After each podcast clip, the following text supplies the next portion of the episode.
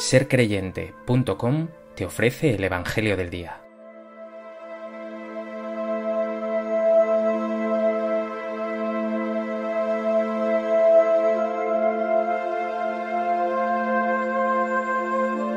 Del Evangelio de Lucas.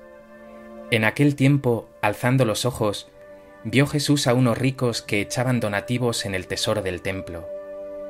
Vio también a una viuda pobre que echaba dos monedillas, y dijo, En verdad os digo que esa pobre viuda ha echado más que todos, porque todos esos han contribuido a los donativos con lo que les sobra, pero ella, que pasa necesidad, ha echado todo lo que tenía para vivir.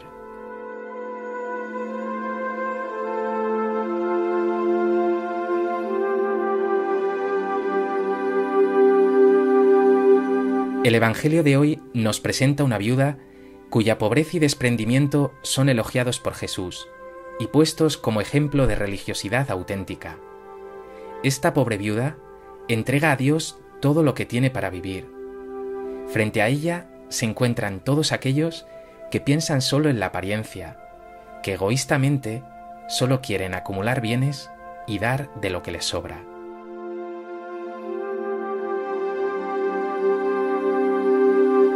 A propósito de este texto del Evangelio de Lucas, me gustaría compartir contigo tres reflexiones. En primer lugar, quiero indicar que el concepto de riqueza no se refiere únicamente al dinero. Uno puede ser muy rico de bienes y ser muy pobre en calidad humana o moral, o tener muy poca paz y alegría.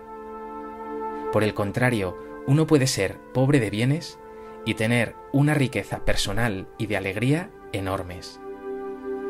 Con razón dice Jesús en ese capítulo 12 de Lucas, tras la parábola del rico insensato, Así es el que atesora para sí y no es rico ante Dios. Jesús te está diciendo que de lo que se trata es de ser rico ante Dios. Y para ello es vital no apegarse a las cosas, más aún, poner en ejercicio la generosidad y la solidaridad, especialmente con los más necesitados. Sé, por tanto, rico ante Dios. ¿Cuáles son tus riquezas? ¿Cuál entre todas ellas consideras la riqueza de tu vida?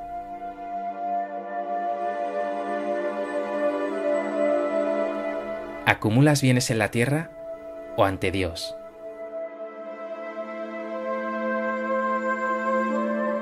En segundo lugar, podría decirte, no importa si tienes dinero, lo importante es el uso que hagas de esos bienes. Y es la verdad. Pero estaría cercenando el Evangelio, porque Jesús es mucho más drástico. Una y otra vez a lo largo del Evangelio, Jesús aparece con este tono, y te advierte duramente que el dinero y la riqueza, el lujo y el confort son peligros mortales, son una bomba de relojería. Y lo dice de muchos modos. Qué difícil es que un rico entre en el reino de Dios. Os lo repito, qué difícil es. No podéis servir a Dios y al dinero. El Hijo del Hombre no tiene donde reclinar la cabeza. Bienaventurados los pobres. Incluso añade, allí donde está tu tesoro, allí está tu corazón. Piensa qué quieres hacer con tu vida y con tus bienes. ¿Vas a dejarte arrastrar por este mundo que te dice todo consiste en tener y consumir?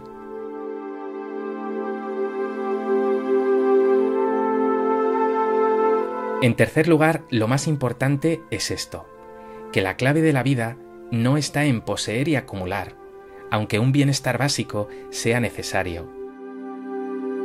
Solo es feliz quien vive solidariamente, dándose a Dios y al hermano, disfrutando de la libertad de quien no se va quedando pegado a los bienes, sino que pone su mirada en los bienes eternos, perennes, en esos que solo Dios puede dar. Y para ello hacen falta gestos reales, concretos, incluso drásticos, de compromiso, generosidad y solidaridad. ¿Eres solidario con tus bienes? ¿O das únicamente como esos ricos de lo que te sobra.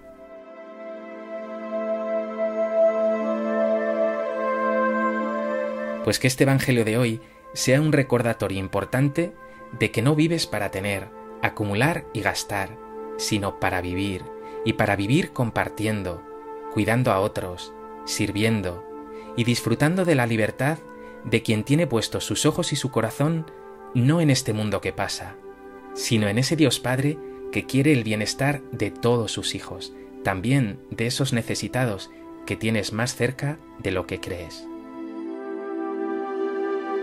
Señor Jesús, dame el don de compartir mis bienes con los demás.